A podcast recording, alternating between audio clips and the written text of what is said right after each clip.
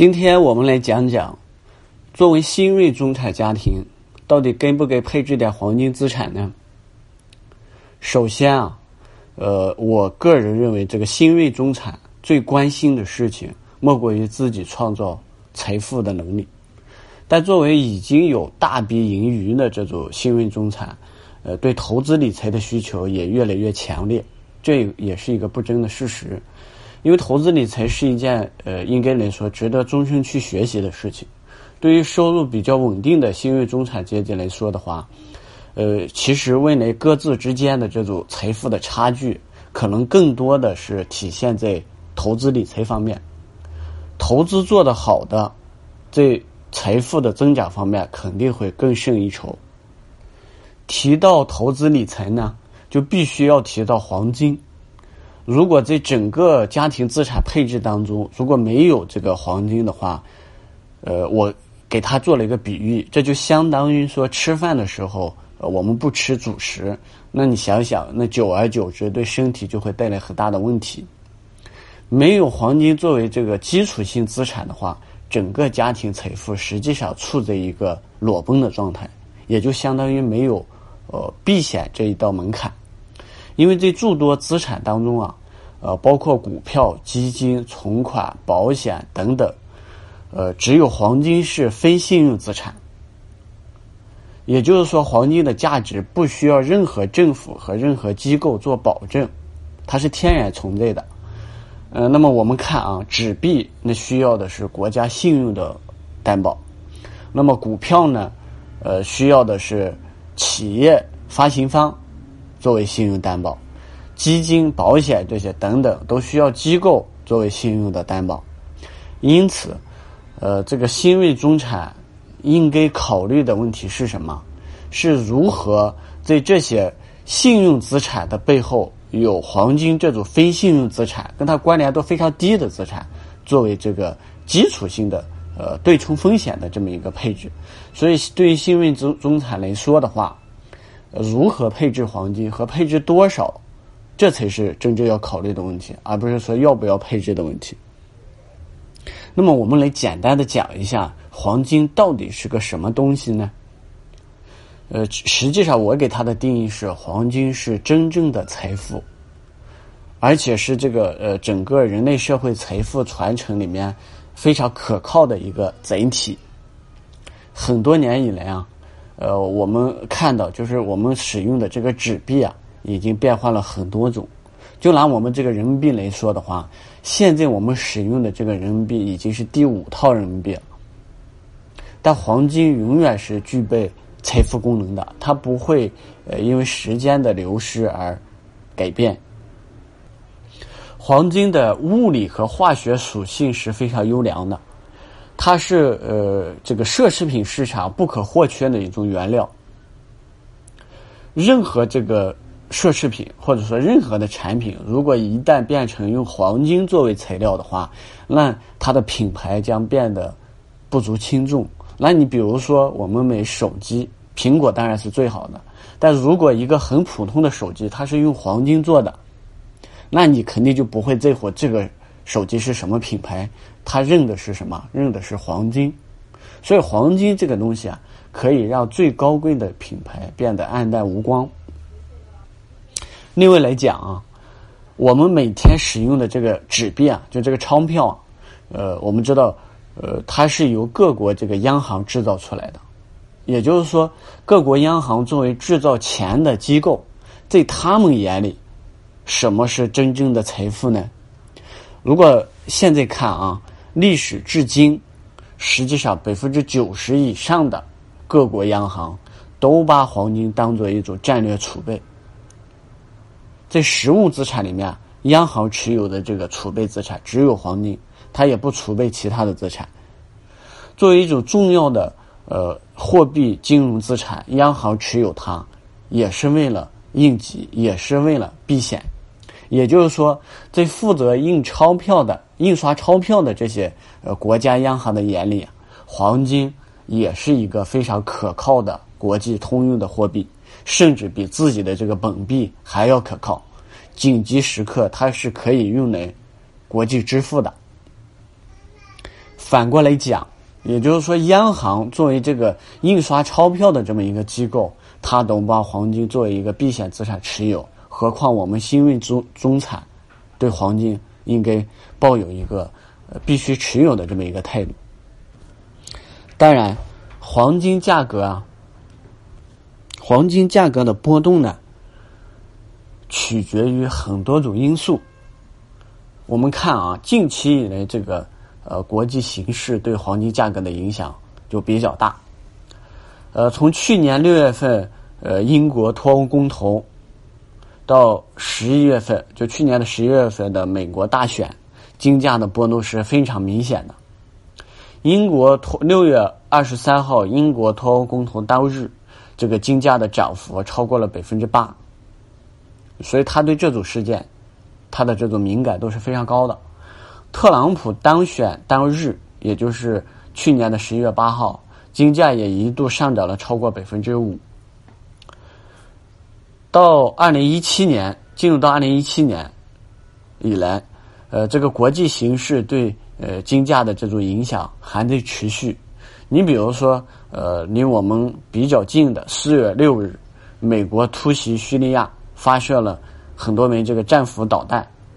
到再到这个四月十号的时候，朝鲜问题加剧，也就美国要派航母，呃，这个要要到朝鲜去了，等等这些事件的升温，金价也出现了明显的上涨。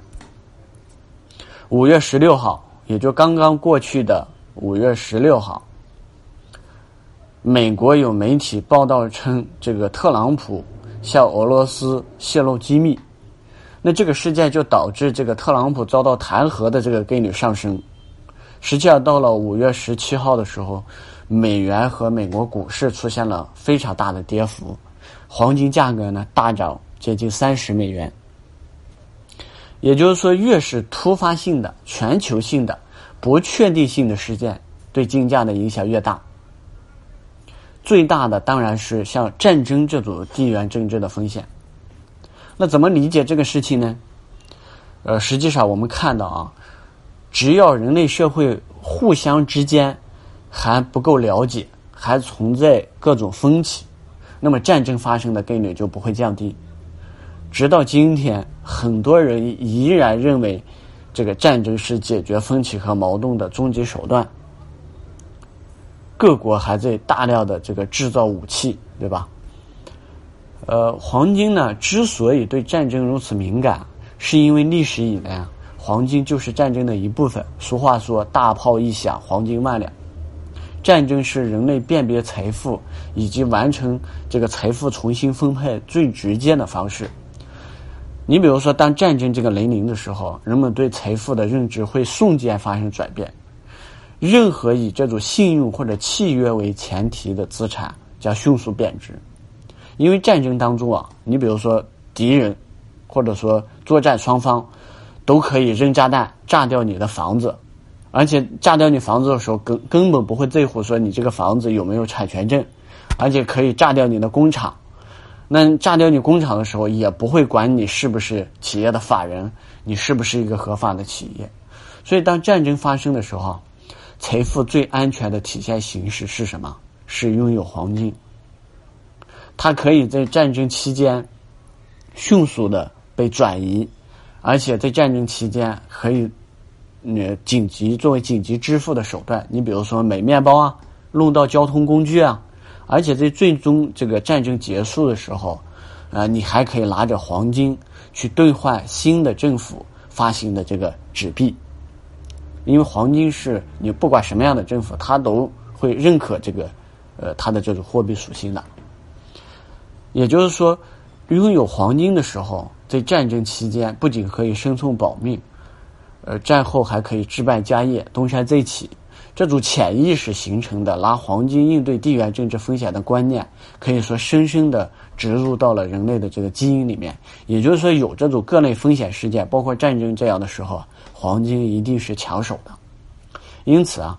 呃，实际上黄金从某种意义上说。是，它是这个全球风险事件的温度计，也是各类地缘政治风险的晴雨表。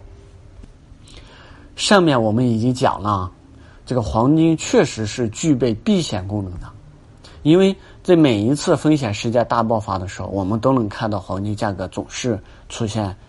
比较明显的上涨。那么从这个呃长期来看，呃，投资者肯定最关心的是什么？是黄金到底是否具备这个抵抗通胀这个功能呢？呃，实际上黄金价格从呃更长的这个时间段来看的话，比如说五十年到一百年这个周期来看的话，呃，从美国市场的这个有记载的这个黄金价格的记录来看的话，过去一百年里。黄金的这个平均的这个年涨幅是百分之三左右，跟美国房地产市场就房价的这个涨幅基本上是一样的。但是要请注意的一点是什么？是黄金是一个非常特殊的投资品种。呃，实际上在过去的一百年里面，至少百分之五十以上的时间里面，黄金价格是受到严格管制的，普通老百姓拥有黄金是非法的。黄金是的，它的这种价格是由政府统一规定的。你比如说，从一九四四年到一九七二年这段时间，美国就规定黄金价格三十五美元每盎司。就算这期间你需求增大，这个价格也是不变的。所以，这个整个过去很长时间里面，黄金价格的这个走势啊，是不具备参考价值的。其实，中国的老普通老百姓。可以自由的参与黄金投资啊，呃，是在二零零二年上海黄金交易所建立之后，呃，一直到了二零零四年，有一个品种叫黄金现货投资品种 AU 四个九，就是 AU 九九九九上市之后，很多这种眼光比较敏锐的投资者才开始介入到黄金投资当中。那么之前，呃，中国的呃黄金市场是呃处在一个比较严格的管制的状态。因此，我们来看看啊，呃，自从这个黄金投资开始走进普通老百姓的家庭之后，以及以人民币计价的黄金价格，呃，开始呃这个进入这个投资者关注的视野之后，这个黄金价格以人民币计价的这个黄金价格，它到底有没有跑赢通胀呢？我们统计了从二零零四年到二零一六年之间这十三年的时间里面。也就是说，NU 九九九九这个呃现货品种上市至二零至去年末，呃以人民币计价的这个现货黄金的价格的涨幅，大概平均是，呃每年平均上涨了百分之八点六。我们看同期啊，这个通胀指数 CPI 只上涨了百分之三左右。也就是说，在过去这个十三年的呃时间里面，黄金价格。呃，至少说跑赢了两倍的这个通胀指数。那么从未来走势看，呃，黄金是否继续能够跑赢通胀呢？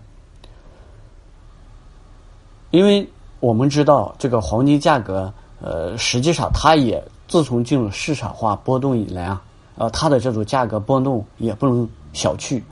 呃，为什么呢？因为呃，二零一一年到二零一五年这段时间，实际上黄金价格也从最高点下跌了超过百分之三十，也就是说，它的这种波动并不是说一直是向上的，它的这种阶段性的呃呃这种下跌或者说阶段性的这种疲弱的这种走势，也是它的行情的重要组成部分。所以我们看这个通胀的问题，肯定是要站在一个比较长远的这么一个角度来看。如果从最基本的说，黄金是否能跑赢通胀，到底取决于什么呢？呃，我个人觉得，呃，这个呃，从购买力的角角度讲，那么呃，取决于黄金相对于纸币，就我们使用的这个纸币，它的购买力是否会增强。如果它的购买力持续下去比纸币强的话，它肯定能跑赢通胀。那这又取决于什么呢？那这主要取决于黄金的稀缺性是否会持续。那相比纸币的话，呃，黄金的供给量呃受到天然的这种限制，而纸币往往在发行量方面难以受到天然的控制。比如全球这个黄金供应量每年平均的增幅在百分之三左右，而且现在中国作为这个全球最大的黄金生产国，它的产量已经到达一个峰值，呃，那么呃这两年它的黄金的这个产量已经呃接近停滞，呃，二零一五年的时候产量出现了下滑，那么今年一季度黄呃这个中国的黄金产量下降了百分之九，也就是说，呃全球的这种呃黄金的这种产量是受到天然的限制的，但纸币我们看的话，呃。它的供给量就是全球平均来看，每年的供给量的增幅超过百分之六。那黄金的平均的年增幅也就百分之三左右。而且以人民币呃这个基数来看的话，我们人民币的发行量每年就是 M 二这个增速啊，每年都超过百分之十，远远大于这个黄金的这种供给量。因此啊，黄金呃如果从这个角度来讲，黄金未来跑赢通胀的这种概率。呃，依然是比较大的。那么说到这里啊，我们就需要重点讲一下这个，呃，这国内市场，呃，那么哪些渠道或者说从哪里可以买到性价比更高的黄金？那么更进一步的讲，就是说哪些这个黄金投资品种更适合现在的这种呃新锐中产家庭？要回答这个问题啊。呃，首先，我觉得每一个投资者都需要问问自己，就是说我投资黄金的目的到底是什么？呃，一个是说短期这种价格的套利，比如说我就做一个波段，我判断未来一段时间金价会上涨，然后涨了我就把它卖了。还有一种说我要长期来看，我拿着这个现金，呃，感觉发慌，因为担心通胀，担心这个呃货币贬值。呃，担心它长期来看的话，它的呃购买力不确定性等等。我只是持有这个黄金的话，是为了替代存款。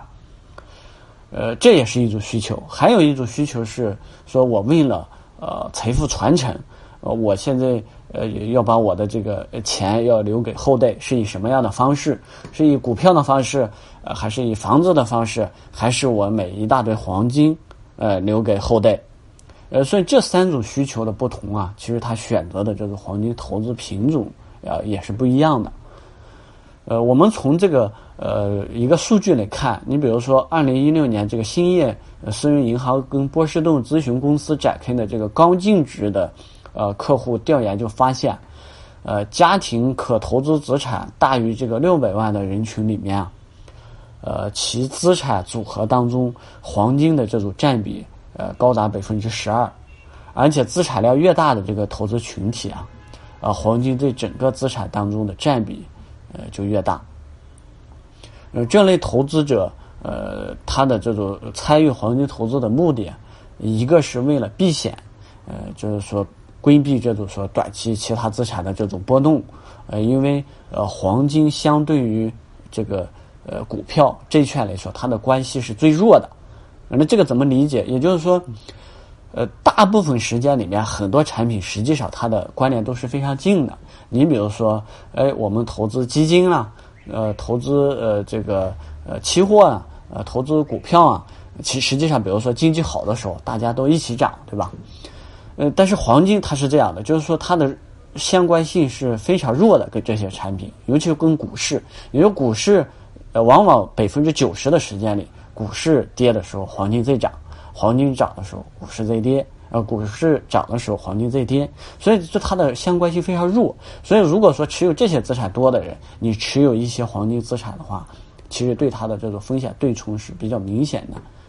另外一个，呃，这些呃投资者他有一个需求是财富传承的需求，也就是他留一部分黄金直接传承给他的后代，这也是一种需求。那么对于这个新锐中产来说的话，一方面要考虑这个投资收益，另一方面，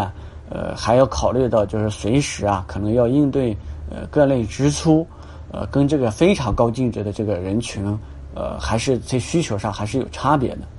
呃，实际上更多的可能是呃替代存款和避险以及抗通胀呃这方面的要求要多一些，所以投资黄金的占比。呃，可以适当的呃降低一些，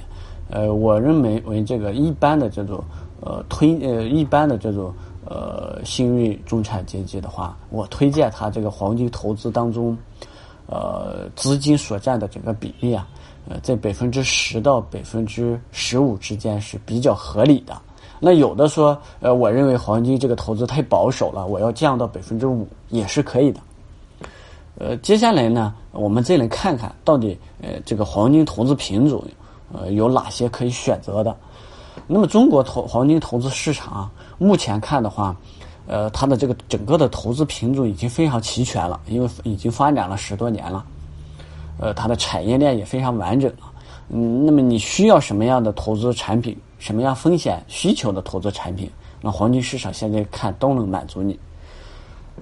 呃，实际上除了比如说金条啊、金币呀，呃，就是这些实物的资产，很多衍生的这些呃产品，呃，它的这种各种风险级别都不一样。而且有，比如说黄金期货呀、黄金股票啊、黄金期权啊这些产品，呃，它有了这种高风险、高收益的这种属性在里面。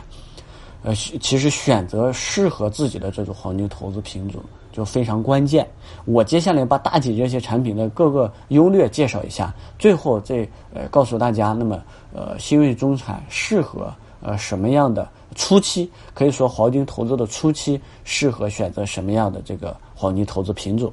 而且在哪些渠道购买，它的呃这种性价比更高一些。当然呢，呃，黄金作为这个货币属性非常强的这种金融资产，银行是呃黄金投资产品，就是提供这个呃投资产品，就黄金投资产品的主力。包括纸黄金这种投资品种，呃，你可以在各大银行的这个呃网银上就可以操作，呃，而且这个交易非常便捷，但是缺陷也非常明显。你比如说，它的手续费是偏高的，每克大概它的每枚差价，也就它手续费在呃五毛到八毛之间。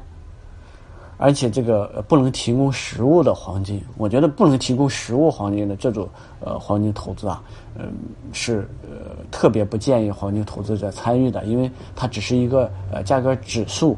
呃，而且久而久之，如果说更多的这种人参与的这个里面的话，其实它是一个。呃，黄金投资市场市场的一个空转，呃，一定要有实物投资作为支撑。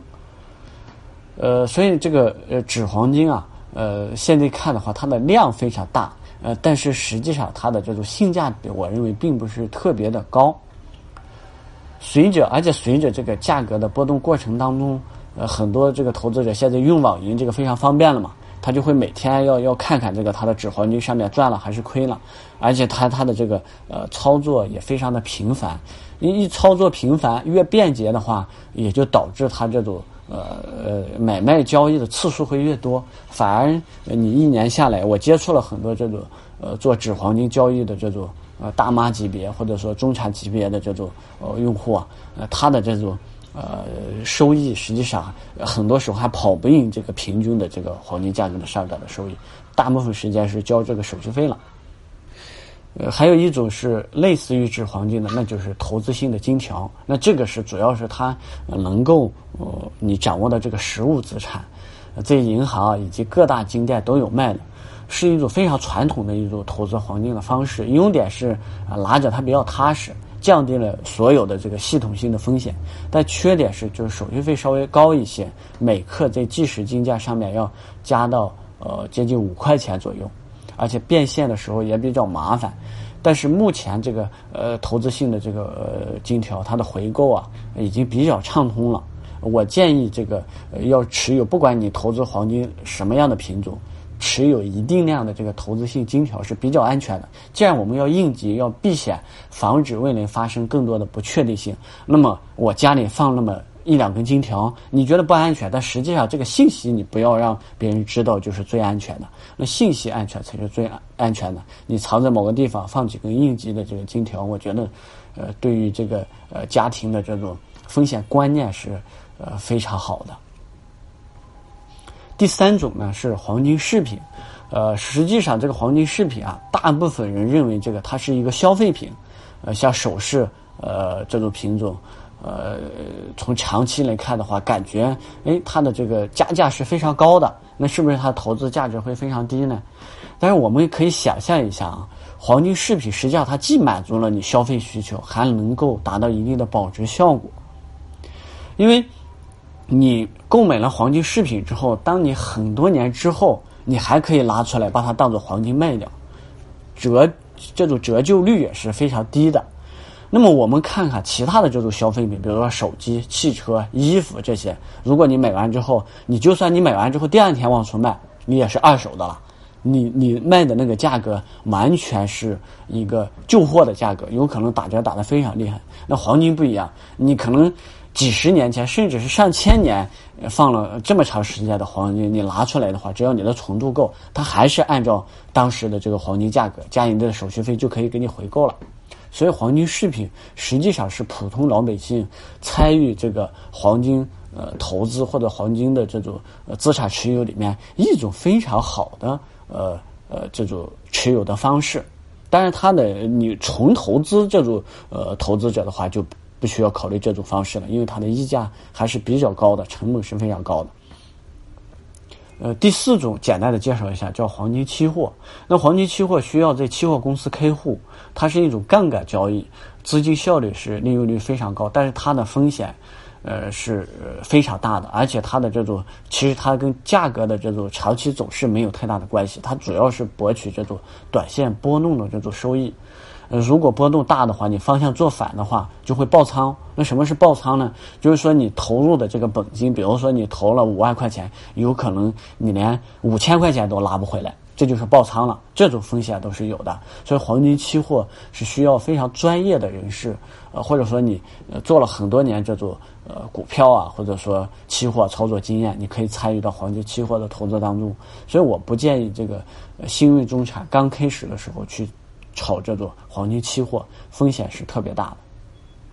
的。第五个是黄金类的股票，它也是一种黄金投资的方式，但是它偏向于整个大的这种。呃呃，股票市场的这种波动对它的影响是比较大的。大盘一波动，它也跟着波动，而且跟这个企业的经营有关系，跟黄金价格的关联度，尤其中国的股票市场，黄金类股票跟这个呃黄金价格的波动率相关度是非常低的，只有百不到百分之五十。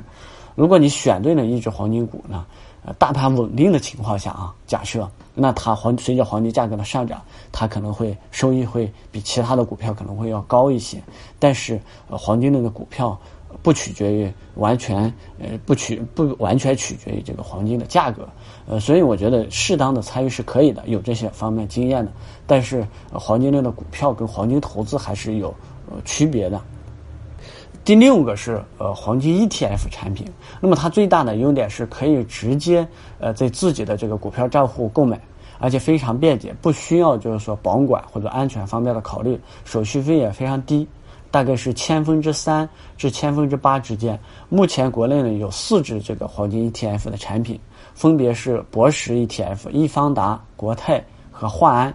那么从规模来看的话，华安。比较大，那流动性也好一些。博时呢，呃，它的这个呃，就是说它的这个操盘的能力比较好一些。所以，另外需要提醒一下，就很多投资者选择这个呃呃，网上有一些，比如说蚂蚁聚宝这样的，呃，蚂蚁聚宝里面有个崇金宝这样的投资产品，实际上它背后也是黄金 ETF 基金。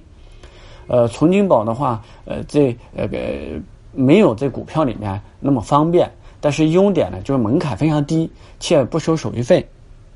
最后一类是呃，互联网现在发展非常快，很多黄金投资产品也参与到了互联网黄金这么一个行列当中，呃，建议大家关注。那么现在国内开始出现了，呃，比如说像腾讯有一款就叫微黄金，它是跟工商银行合作的，门槛非常低，就毫克起步，也就是说你拿几毛钱就可以买黄金，呃，买卖也非常便捷，呃，手续费也比较低。买入的时候不收手续费，卖出的时候收千分之五的手续费。那么还有一些互联网黄金的产品，比如说国美黄金、黄金钱包、黄金管家等，它打通了线下的这么一个渠道，能够提取实物黄金。随着黄金价格的波动，会产生一些利润，而且还能够生息，分享到黄金的这种生息的这种价值，打破了黄金一直以来不生息的这么一个问题。风险是需要选择一些知名度比较高的品牌，这样的话你的风险可能会小一些。那么综合来看的话，黄金 ETF，呃，性价比最高；黄金首饰投资方式最差，但可以满足消费需求，呃也能保值，也不错。如果喜欢买卖这个实物黄金的话，可以考虑呃银行的这个投资性金条。呃，当然纸黄金的话，适合二十四小时这种交易的爱好者。呃，至于黄金期货和黄金类股票的话，建议新锐资产尽量在具备一定投资经验之后，呃，再去参与。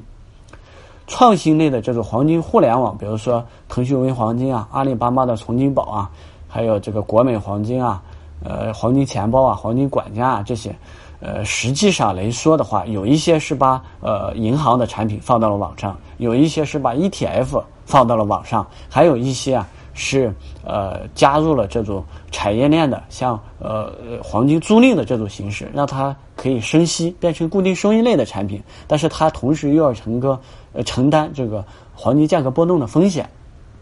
所以这是呃各个品种都是呃它的这种优劣都是不一样的。但整体来说，现在所有的渠道呃都在降低这个投资者进入的这种成本和门槛。